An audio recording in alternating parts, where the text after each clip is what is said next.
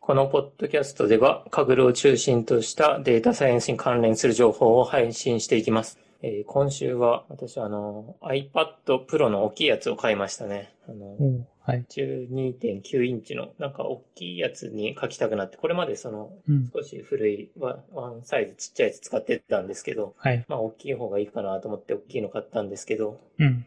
うん、ちょっと想定外だったのが、大きいとあはいの古い Apple Pencil を使えなくて、ああ、もう2とか。そうなんですよね。はいはいあの2の、あの、挿して充電するんじゃなくて、非接触なんていうんですか、はい。はいうん横にくっつけてますねうん磁石で、うん、やるようなやつじゃないと買えなくて、あ使えなくて、はい。うん、いや、それで、その2がすごい高いんですよね。すごいというか、まあまあ、あの、1の時は1万800円だったんですけど、うん。2はた確か1万4000いくらぐらいで、うん。そうですね、iPad だけの出費プラス、まあその、えーペンシルは予想外にかかったりしたんですけど、うん。うん、まあ、あの、使い勝手はすごい、その、まあ iPad 自体もいいし、ペンシルも、あの、まあ、機能改善されていて、さらにいいんで、うん使い勝手は満足してるんですけど、はい。結構、あの、まあ、じ出費としては、あのペンシルは結構高いな、とういうんとこなんで、もう、ちょっとなくせないな、とか思いつつ、そうですね。はい。大事に。まあ、あと、今回はあんまり外に持っていく予定はなくて、うん。自分の部屋でもう使うだけにしようと思ってるんで、はい。まあ、そんなになくなることもないんですけど、うんという感じで、はい、使ってます。カレー、カレーです。はい。私の方は、ちょうどこの前、はい。カグルデイズショップからメールが来て、お今コロナの影響で、こう日本に輸出がしにくいから、なんかまとめて荷物を送るから代わりに日本に配送してくれるみたいな提案が来て、何ですか、それ。その代わり、えっ、と、はい。プラスで2個商品を選んでいいよっていう、まあ、取引で、はい、それに応じて、はい。そしたらまとまって日本の荷物が全部うちに来て、あの、カグルデイズショップで日本で頼まれた商品ですね。うん。で、それの今日、あの、中身を個別に配送し終わって、一息つきました。はい。あレゴンです。すごい。じゃあ、日本の方が買われたものは、レゴンさんから送られる？全部なのか一部なのかはわかんないんですけど、うん、とりあえはいずいくつかは、あの、他のところに配送したんで。うん。はい。で、カレーちゃんの分の、あの、マグカップも届いたんで、それも、あの、配送しときました。おーありがとうございます。はい。それで一緒に、あれですね、ポーランドのお菓子も入ってて、え？まあ、これあげるよって一緒にもらって、それも食べましたね。はい。へえ、不思議ですね。なんでポーランドなんだあ、けど、はい本部、そのカグルデイズの本部的な AI なんとかっていう会社はあポーランドにあるみたいで、はい。へえ、カグル自体はアメリカのサービスですけど、なんかカグルデイズを開催してるのはそっちのポーランドのところが一緒にやってるみたいですね。あ、そうなんだ。なんで、ポーランドから、こう、こっちの出雲空港経由で、はい、来ましたね。へえ、なるほど。いや、待ち遠しいですね。あの、カップ日本で、うんはい、待ってる人も、はいもうちょっとお待ちください。もうちょっと、そうですね届くとはい。はい、そんなとこですね。そんなとこですね。ははいい。じゃあ、一つ目の話題は、えーはい7月の目標と結果というやつですね。うんいや、もうね、なんか今月は早い、早いですね。はい。うんまだ、まだね、まだって言ってももう27日なんで、そうですね。はい。今月は、私は、まあ、あのー目標は全部カブブル関連で、コンペの復習と、次にどのコンペをやるか考えるのと、えー、あの前書いたブログの、えー、カブル入門高速で終えるためのおすすめ資料などまとめの更新の3つだったんですけど、うん。そうですね。復習については、まあ、少しも時間もあったので、あの、何でしたっけ。この前の、えーコンペ、M5 終わった後 M5 の復習して、で、あとそうですね、前に使ってたコードなど整理したりしてるんで、まうんあ、完璧じゃないですけど、そこそこやれたんで、まあ、三角ですね。はい。で、次は、あの、どのコンペやるかというんで、まあ、いくつか見てたんですけど、えー、OSIC でしたっけ？なんだっけ？この、うんあのーコンペをやろうということで、そうですね、これと、でこれ、あの、そんなに、まあ、どうなのかな。まあ、まだ先なのと、データ数も少ないので、それと、あと、ハライトですね。うん。まあ、この、えー OSIC に少し目処がついたら、ハライトを、そうですね、来月ぐらいからやっていきたいなというところで、次にどのコンペやるかも大体決めました。で、これは丸ですね。うんで、あと、その入門を高速、かぐる入門を高速で終えるためのコンテンツは、まあこれは、あの、ほとんどまだできてなくて、これはまあ8月にやっていきたいな、というところで、うん結構そのいいコンテンツが、あの、データサイエンス100本ノックだけ追加しようかなと思ってたんですけど、はい。あの、4GM 本とか、うん。あとなんだっけな。他に、あの、医療系の、この前新しく出た、あの、医療データをなんかパンダスで扱う本がう、ん。うん、なんかあれも話題になっ出ていて、そうですね。あれも加えた方がいいのかどうか、ちょっと読んでるんですけど、うん。うん、そうですね。それを、まあ、そこら辺の自分の勉強も終わったら書きたいな、というところで、なのでこれは、まあ、×に近い三角ぐらいかな、というところですね。はい。というところで、7月はこんな感じで、はい、終わりました。はい。なんかその、コードの整理は、はい。次になんかどのコンペが来ても対応できるみたいな感じですか？テーブルでも、画像でも、みたいな。そうですね。どっちかって言ったら、パイプラインの更新というよりも、あの、これまで使ってたコードで、なんか、あのーあんまり意味わかんないで使ってたコードとかあるんですけど、はい。それをなんかちゃん、しっかり理解したみたいな感じですね。うん。なので、まあ、その、例えばあの、何かな。例えば Group Fold、あグループできる時の、あの、グルーはいプストラトファイと K ホールドとかあったとして、はい。まあ人のコピペを完全に使って、コピーして使ってたんですけど、うん。まあそういうのを、あの、あ、こうやって書いてたんだなっていうのを、まあその時、あの、時間なくてできなかったのをしっかり理解したみたいなはいのをいくつかやった感じですね。なるほど。うん。はい。えっ、と、じゃあ私の方は、まず一つ目が、ルンバが稼働できるように家を片付けるですね。はい。これは無事、この前の4連休中にあの動くようになったんで、うん。今は床が綺麗になりました。で、ちょうど、まあ、いいタイミングでなのか悪いのか、あの、ちょうどエアコンが壊れたんですよね。え、エアコンが壊れて、で、その、はいあの、修理の人を部屋に呼ばないといけないと。うんそれで、そのエアコンがちょっと仕事場のだったんで、うん、なんか人に見せるような部屋じゃなかったんで、とりあえず掃除しつつやってたら、どんどんまあ掃除が進んでって、うんそれで、そのルンバが動くぐらいには片付けるきっかけにもなったんで、うんやっぱ人を呼ぶとかそういうのも掃除には大はと思いましたね。なるほど。で、二つ目が、えー毎日、あの、ハピネスプラネットっていうアプリですね、のところを、えっ、と、チャレンジしてみるっていう、えっ、と、予定というか目標だったんですけど、これはあんまりうまくいかなくて、あの、アプリ自体がちょっと継続しにくいかなっていう現段階では。っていうのあも、ー結構このアプリが、あの、移動とかも、あの、継続してくれるんですけど、そうなってくるとずっとバックグラウンド中でやっぱ動いてたりして、そうなってくるとやっぱ電池の消費とかが激しくて、あと勝手にスマホ側が、あの、そういうのをつあの切ったりする場合もあって、うんそうなってくると継続されないみたいなタイミングとか通知が飛ばないみたいので、あんまりこう、そこら辺で継続しにくくなってて、これがもうちょっと多分、あの、あれですね、スマートウォッチみたいな、そういうところと連携しだしたら、もうちょっと、あの、ずっと使ってられるんで、うん。なんかそこら辺のアプリが一応今度 Apple Watch も対応するみたいなんで、そこら辺が出るまではとりあえずは、うん、まあ置いとこうかなっていう感じになったんで、とりあえず今は×で、はい。うん。あんまり継続はできませんでしたと。はい。で、もう一つが、えー、モブプロの活動ですね。えっとこれは今3つやってみて、うん、まあどういう風に合うか合わないかみたいなのも考えつつやってて、それで、いくつかは、あの、それなりにまだ継続できそうなんで、そこら辺はいろいろまたブログとか、うんえっ、と、テルースのモブプロ会は前回も話しましたけど、テルースモブプロ会も、うんまあ、とりあえず、8月中はまだイベントもあるんで続けてて、その後も行けたらやろうかなと思ってますと。うん。うんで、そのモブプロ会の内容だけじゃなくて、えっ、と、そのモブプロ会自体についての記事もそのうちまとめたいなって思ってます。はい。で、モブプロ活動自体ができたんで、これも丸でしたと。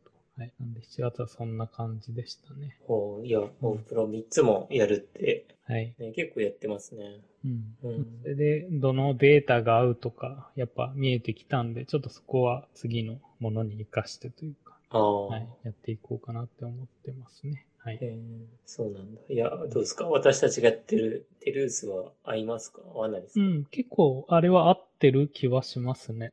今のところはですけど、もうちょっはとそういう画像データ処理で、例えばもう1回の処理が30分とかかかるようになったら、どうしようかとかなるかもしれないですけど、うん。今のところはデータ取得とか、こういう風に使えるねみたいな話なんで、今のうちはまだまだ、あの、できそうっていうか相性は良さそうですね。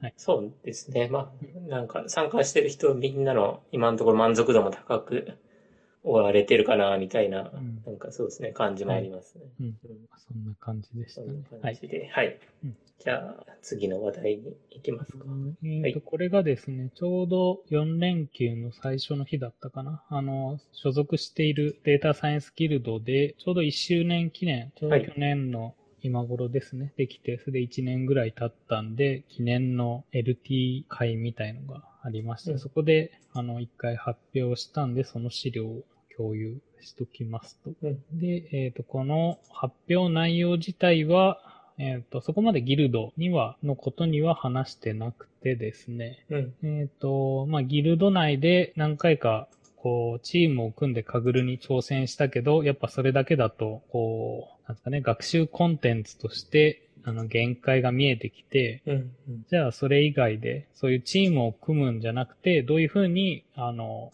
なんですかね、成長していけるかみたいのを考えたのが今回のスライドで、で、提案としてはその2つ提示してて、1つがマイプロジェクトっていうのと、もう1つがモブプロ会ですね。モブプロ会は今言ったモブプロ会で、マイプロジェクトも少し前話したかもしれないんですけど、はい自分でそういうプロジェクト、カクルとかのコンペ以外のずっと継続してできるようなプロジェクトを持つみたいな話で、うん。うん。えっと前も話してた協定とかの予測も、あれも一つのマイプロジェクトですね。はい。ああいうのも一応終わりはないですし、まあ、ずっと続けようと思えば続けられるし、データも貯めていけるし、とか。うん。で、そういうので、どういう、じゃあ、そのマイプロジェクトには、どういうプロジェクト、あの、データが合っているのかとかで、そういうふうに、まあ、半永久的に続くもの、まあ、ずっと続いていきますよ。コンペみたいにここで終わることがないんで、えっ、と、行動をちゃんとメンテしないといけないし、新しいツールとか出たら、それも、あの、その新しいデータに対して試せるし、みたいなのが、えっ、と、見えるし、データがなるべくオープンになってた方が、他の人と議論もしやすいですよ、とか。うん。あとは、ちょっと多少でもいいから、儲け、その金銭的な、あの、ところで稼ぎが出るといいよっていうのも一つの、その特徴としては挙げていて、っていうのも、うんやっぱり機械学習やっていくとなんだかんだで、そういう GPU インスタンスが欲しいとか、はい。なってきたりするんで、またそれで儲けが出るとそういうのも、まあ、使ってみようっていうきっかけにもなるんで、そういうところでも、ちょっとでも儲け、そのガツガツ儲けようとかよりは、まあそのコストに見合うくらいのはせめて出た方が、うん、ちょっとじゃあ、まあ少しは利益は出てるし、そういう、G、GPU とかのインスタンス立てて、ちょっと試してみようみたいな、そういう学習にもつながるのかなって思って、そこら辺の話をした感じですね。ああ、なるほど。はいまあ、LT なんでそこまで長くないんですけど、今みたいな話をしました。ああいや、いいですね。うん、やっぱりずっとカグルのコンペとかやっちゃうと、こうそういうコードのメンテもしにくいし、それでやっぱチームで臨んでみて、やっぱ一部の人はもう本当に最後の方何もできなくなってとかもあって、うんそんなんでやっぱ学習としてチームで参加するっていう意義が結構難しくて、だったらそういうモブプロ会みたいに全員がそういうコードを書く機会だとか、なんかそういうのをうまくやっていけたらいいなっていう考えを今持ってますね。ああ、そっか。はい。うんまあ、なんでそういうモブプロとかマイプロジェクトに興味がある人は、あの、なんか連絡もらえたりしたら、はい、一緒にやっていきたいと思ってますね。うん。マイプロジェクトはここに書いてるのはあれなんですね。ヌメ今ライ。自分がやってるのは、はい、ヌメライってやつと、うん。えっ、と、協定と、あと自動売買ですね。はい。うん。うんまあ自動売買で言っても、あの、あんまり、こう、本当に、なんか自分でも、ここ2、3ヶ月は、そういう試してみたんですけど、あんまりリアルタイムでガツガツ、こう、高頻度に取引するっていうよりは、まあ、1日1回、その市場が始まる前に、えっ、と、とりあえず、あの、その注文出しといて、その市場が終わる日には、終わる時にはもうしまうというか、決済するみたいな、それくらいの頻度の方が自分的にも、まあなんか合っているなっていうのありましたね。だからまあそういう自分にどういう投資スタイルというか、なんかやり方が合うのかなとかも見続けながら取り組んでいけるのがいいのかなって思いますね。今やってるのは株ですか？自動売買。えっ、と、今やってるのは一応日本とアメリカの株ですね。その、ヌメライのところで、はい新しくヌメライシグナルズっていうのが、あのああ、前のやつか。はいうんちょっと別に、あの、分割というか新しいサービスとして、ヌメライはどっちかっていうと、なんですかね、あの、カグルのコンペで、みたいな感じなんですけど、もうちょっとシグナルズは特定の株価に対して、それが暴落する確率かなみたいのを予測するみたいなやつなんで、なんでそれを組み合わせて自分のその、まあ、その日に何を買うかみたいのを候補出して、それでシステムトレードって言っても別に自動で売買、自動で API 叩くとかじゃなくて、まあ、その日の結果予測出して、その日の注文出してぐらいな感じですね。うん。はい。そういうのでやってますね。うん。はい。なるほど。こういうのが増えてくると、そういう知見とかも溜まってくるんで、はい、またなんかそういういい結果とか出てきたら、なんか話していこうかなと思って、はい。はいはそんなとこですかね。い。うんはい次の話題か。えっ、と、次がですね、あの、久しぶりにまた、あの、VR 系の、AR ですね、の話で、えっ、と、マジックリープ1っていうデバイスがあるんですけど、これ以前、あの、エンリアルエンジンうん。っていうのを話したと思うんですけど、エンリアルは、えっ、と、どっちかっていうと、バックエンドに KDDI がついてて、それでこっちの、えっ、と、マジックリープの方にはドコモがバックについてるみたいな感じあで、、そうなんですはい、ねそ。こら辺もなんか争いというか、まあ多分同じようなスマホ媒体の次みたいな感じで多分捉えてるんですかね、どっちの会社も。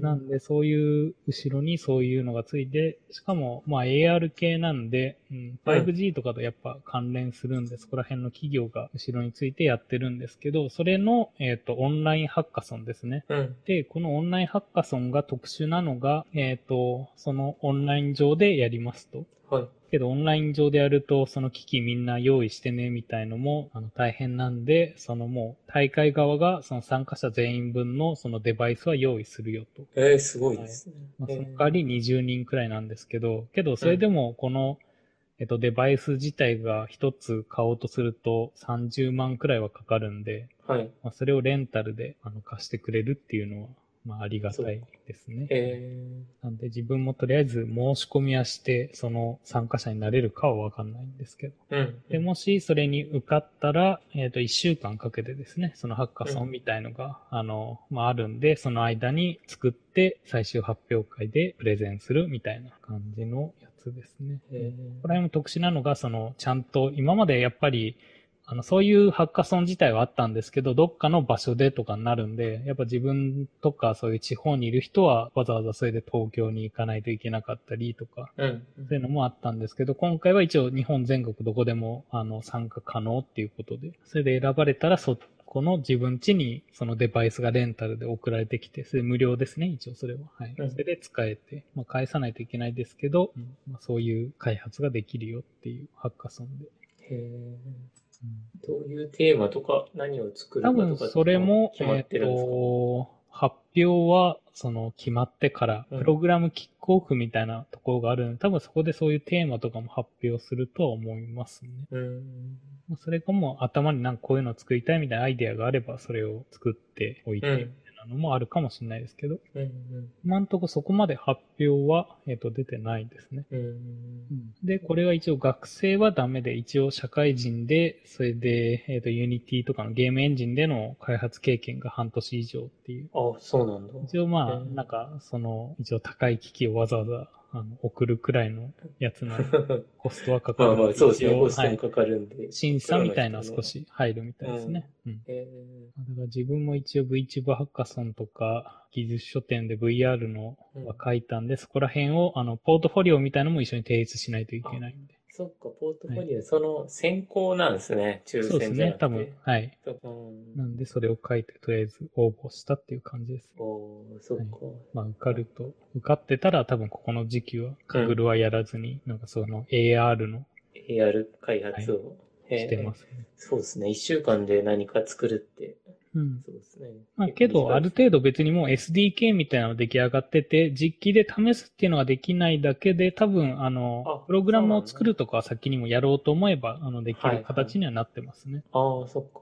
あ、そっか。合格通知も8月12って書いてるから。はい。そっか。合格してからでも、デバイス到着するまでも開発は進められるってそうですね感じなんですね。。頭にもうんなんかイメージとかがあれば。とか、はい SDK 自体はもう、あの、マジックリープ1は、うんあの、もともとあるんで、はい。へできるはずです。うん。うんそうか。いや、そっか。これできたらなんか、仕事にもつながりそうですね。そうですね。うん。それにもなりますし、自分的なその最終的なそういう AR を使う目的って、それを利用しての仕事をするっていう。え、これを利用仕事場、仕事場をそのな AR 上に、はい、作るとかなんで、まあそこら辺の一つのなんかうん。できるといいなっていうのが。うん。はい。けどまだ今のところ、あれも決まってないんですよね。あの、優勝したら何がもらえるとか。ああ、そっか。ただ単に発表するだけなのか、うんわかんないんですけど。あーそうですね。なんか。はい。いや、もしトップの人が優秀賞を取れたら、このうんマジックリープをプレゼントとかだったらより張り切りますけど。そうですね。まだちょっと決まってないんで、とりあえずはまあ、あの、参加してなんか作ろうかなっていうのを考えてる段階ですね。うん。はい。これもそんなとこでした。おーいいですね。それレモンさん前買ったって言ってたデバイスはと届いたんですか？まだですね、一応7月ぐらいには届くよっていう話でしたけど、うん。はい。どうなってるかわかんないですね。うんまあけど一応そういう中国の会社ですけど、一応バックに KDDI とかついてるんで、うん。まあうん多分送られてこないとか、何年遅れるとかはないはずですけど、はい。うん。とりあえず今も待ってますね。はいなるほど。で、別に、その、このマジックリープ1に向けて、KDDI のその Nreal で作ってても、ある程度、互換は、まあ別に1対1じゃないですけど、ある程度、同じようなものを Unity で使いますとかできると思うんで、うん、うん。なんか先にできそうなら N リアルでもなんか作ってみたいなっていうのありますね。へえ。はい。そんなとこでした。えーと、次が、えーまあ、設定ファイルを何から読み込むかというので、うん。あの、あれですね、ギークなエンジニアを目指す .fm というポッドキャストで話題になってたんですけど、その回が、あの、本、法 GM 本って、あの、あれですね、はい。先週、はい。あの、紹介した、えっ、と、4つのグランドマスターを取ったアビシェクさんの本で、あの、 config ファイルですね、なんか設定ファイルを、えーその、えー、法 GM 本では、あの、 dot py から読み込んでいて、うん。それで、ツイッターであの、タカパイさんが、あの、まあ dot py って結構便利なんじゃないか、みたいなことを言われていて、うん。で、まあなんか、 YAML とかも多いんだけど、まあ dot py、その、グランドマスターの方も dot py にしてるし、みたいな話をしていて、うん。で、私も確かにそうだなと思って、私も、なんかちょっと、一番初めはなんかドットパイだったんですけど、はい。みんなヤムルで書いてるんで、で、自分もヤムルで今してたんですけど、うん。でも、ヤムルに別にしなくてもいいんじゃないか、みたいなことを、なんか改めて思って、うん。で、そしたら、なんか JSON とか YAML とかの、なんかざっくり比較っていうのがあって、はい。そうですね。それでメリデメというところで、そうですね。YAML が良かったのは JSON と違ったのはコメントが書けるということで、うん。あの、まあ、コメントアウトしたりとか、なんかメモ書いておいたりできるんで、なんか YAML、はいあの、書きやす、書きやすいというか、使いやすいなとかって思ってやってたんですけど、そうなんですよね。はい。うん。うん。ドットパイだともっとさらに何でも自由に書けるんで、はい。まあ、そのね、オブジェクトさえ入れれるというところで、はい。まあ、なんで自由に書けすぎて、まあ一人でやるカグルだったら、まあ自分の好きに使えばいいんで、はい。ううんん。ドットパイで管理するのがもしかしたら一番簡単じゃないかなとかって、なんか改めてその話、ツイッター上で結構みんなであの情報教育交換してて、はいそ。れを見て、なんか私も思いましたね。うん。まあ、でもね、業務とかで使う場合は多分、なんかもうちょっとカチッと決まった方がいいんで、やむるとか、うん。なんか JSON とかからやるのかなとかって想像しつつだったんですけど。はい。うん。なるほど。うん。まあ多分、他に JSON とか YAML を使うのって、はい。どうなんですかね？例えば、そういう ML フローみたいな、そういう外部の記録するものに対してとかだったら、あー Python でもある程度できるんだったら、まあそれでもいいですけど、なんかそういうふうに外部のツールと連携するみたいな時はもしかしたら、そういう YAML とか JSON の形式の方が、あのデータを単純に渡すとか保持するサブノを取るみたいな場合はいいのかなっていう気も少ししますけどね。そうか、どうなのかな。確かに YAML だったらあの ML フローに保存しても、はい。プレビュー表示されるんですよね。うんうん。多分ドットパイもまあ、ML フローならなんか表示されそうな気がしますけど、はい。うん。うん、ただやったことないですね。うんうんそうですね。あれでプレビューでその設定ファイルまで保存しておくと、ML フローで見えちゃうのは結構いいんで、うん。うん、そうですね。確かにそこの連携とかは M とかの方がそうですね、進んでそうですね。はい。で、自分も 4GM の本は買ったんですけど、はい。なんか想像以上にコードが多多いですね。そうなんですよね。もう、自分もうちょっとなんか普通に読み物かなって思って、はい。うん、なんか読んでたら結構コードコードコードみたいな。コードログ、コードみたいな。そうですよね。場所によっちゃなんかコードで3ページくらい続けて、コード、コード、コードのとことかあるんで、うん。ね、コード主体で、あの、一部途中まで写経してたんですけど、写経してるとやっぱ時間がかかるんで、うん。まだ読み切れてないんですよね。うん。うん。けど、あとはそういうファイルのフォルダ構造とかもちゃんとあの書いてくれたりするんで、そこはわかりやすくていいですね。うんうん。うんそうですね。結構構造上で、なんかど、どこ読み取ってんだろうみたいな、たまにそういう本読んでたらあったりするんで、はい。うん、先にちゃんとこういうフォルダ構成で、あの、ここにデータを置いて、ここにこういうのをやって、ここで実行してますよみたいなのがわかるんで、そこも見やすかったですね。そうですね。うんそういうとこから、あのー説明してくれてるというので、はい。順を追って、そのフォルダの構成とかも、うん。こうやっていったらね、あんまり、あのーコード、本体、本体のコードいじんなくていいよみたいな、なんかう、ん。こと書いてくれてたりして、そうですね。これ、本当いいっすよね。はい。早く日本語版も欲しい感じですね。はい。そうですね。うん。本当これを翻訳したらですね、すごいいいでしょうね。うん。うんはいはいうん、なんで、この、まあ、設定ファイルの話に戻ると、うんうんなんかそこら辺が外部ツールとうまく連携できんなら、あ自分も .py でいいなぐらいな気分ですね。うん。けど、コメントはやっぱ書きたいんでっていうことになって、うん。やっぱ自分はいつも YAML に落ち着いてますね、なんだかんだ。うんうん。うん。まあ、YAML が別に他の言語でも使ってたりするんで、開発とかでも。うん。やっぱあなんかそっちへ慣れてる感じ慣れてる？はい、うんうん言いますかね。うん。うん。まあ、そんなとこですかね。はい。じゃあ、えー、今週のかぐるはい。というとこで、えうー、あの、パンダコンペがはい。終了しましたね。はいまた日本勢が、そうですね。はい。日本勢、結構あの、シェイクアップ、シェイクダウンのあった結果でしたね。はい。はい。それで、ファム太郎さんのチームがうん。1位になるとはい。いうので。い、うん。や、す、すごいですね。うん。うん。日本勢ね、1位のチームもそうだし、4位とか6位も日本のチームがいるチームなんで、いや、強いですよね、みんな。はい。うん。うん。しかも今回はそういう医療系ので、うん。はい。しかも結構その1位の人たちもツイッターのそのうんランキングが最後発表された時には、なんかあれが効いたんだみたいな、はいなんか疑ってる感じで、はい。なんか話されてて、うん。本人たちもすごい驚いてる感がありましたね。ありましたね。うん。うん。そうですね。これ、あのー私も最初、最初は始まって2週間ぐらいかな、やってたんですよね。うんで、そこからやってないんですけど、まあ、単純な、確かレズネットとか使って、それで0.673とかなんですよ。うん。で、えー今0.9いくつとかまでみんな上げてて、う。うんん。でそこで、あの、この聞いたの、このスクラップボックスの方に貼ったんですけど、うんあの、この赤いのがなんかタンパク質かなんかだったかな。そこから、あの、病気とかを当てるんですけど、うんこれ結構そのタンパク質がなんか縦長とかで、あの、それを白い部分は邪魔なので、邪魔というはいか情報がないので、うん。それをあの、構成し直して、こうんこではあの、なんて言われてたのかな？タイル、タイルプーリングか。ホームキャットタイルプーリングとかって、なんかディスカッションとかカーネルで言われてたようなんですけど、うん。その白い部分をなくして、あのーはい画像を配置し直して、それから CNN をするみたいなうん。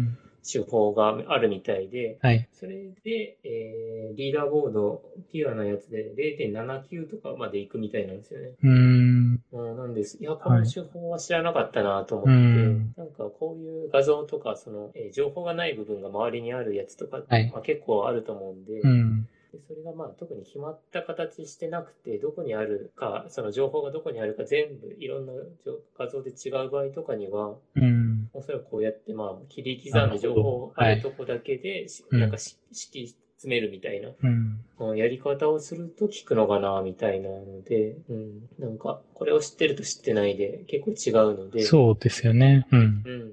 はいでなんか、うん、これはあの実感的というか、まあ、うん言われてみてこれできるなら、うん、なんかやる理由もありそうな気がするんで、そうですね。これを知っといて損はないかなと思いはいましたね。。うん。また似たようなこういうのが出てきたら。うん。ねそうですね。もう初手でね、こうやってやる人もいるでしょうからね。うんはいパンダのコンペでね、やりうん。詰めた人とかだと。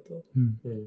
で、あとは、あの、1位のチームのソリューションで、まあ大きかったのが、はい。あの、学習データが結構、あの、ラベルがノイジーだったみたいで、うん。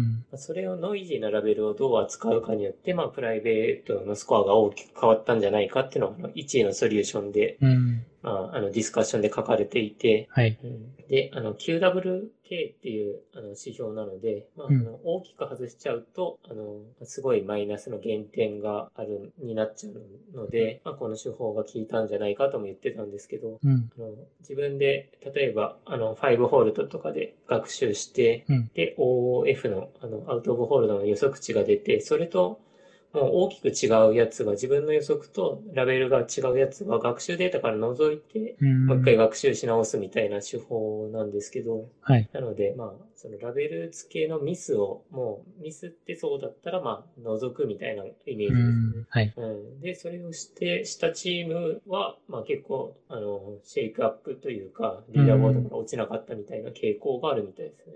はい。うん。うん、で、まあなんで聞いたかって、さっきの QWK で、まあ罰則が大きいっていうのもあったんですけど、うん。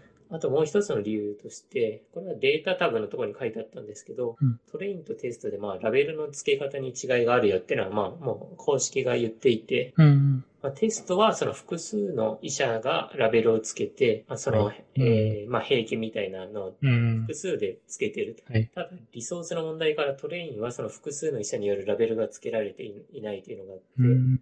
まあトレインの方は多分、えーラベルのブレが大きいみたいな、はいそのでラベルの付け方の構造的にそうなんですよ。うん。うん、なので、まあ、そこのデータのところの、データの説明のところにそういうことを書かれてたので、うん書かれてたというか、そういうラベルの事情があったので、多分、まあ他のコンペであんまり聞かない手法だと思うんですけど、うん。うん、これが効いたんじゃないかなって気がしますね。はい。はい。普通はなんかデータを増やしたりもしますけど、うん。そうなんですよ、ね。もう逆。に減らして、うん。欲しいデータのみをはい。使うとか、そういう手法もあるんですね。はい。うん。結構、もともとが、確かデータ数そんなに多くないコンペだったはずなので、はい。なかなかね、減らしたくないうん。逆にね、ふなんとかして増やせないかみたいな、はい水道ラベリングとか、はい。なんとかね、トレーニングデータを増やす方に考えちゃうんですけど、うん。まあやっぱりどうしてもノイジーというか、ミスラベルが多いもの、っうん。ぽいものだったら、まあ減らす方も考え、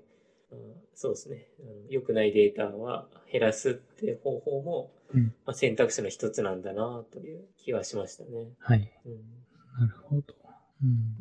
いや、いい、いい、いいなというか、いいっすよね。1位、1位にね、そうっすね大差をつけて1位ということで、うんいや、すごいっすね。うん。うん。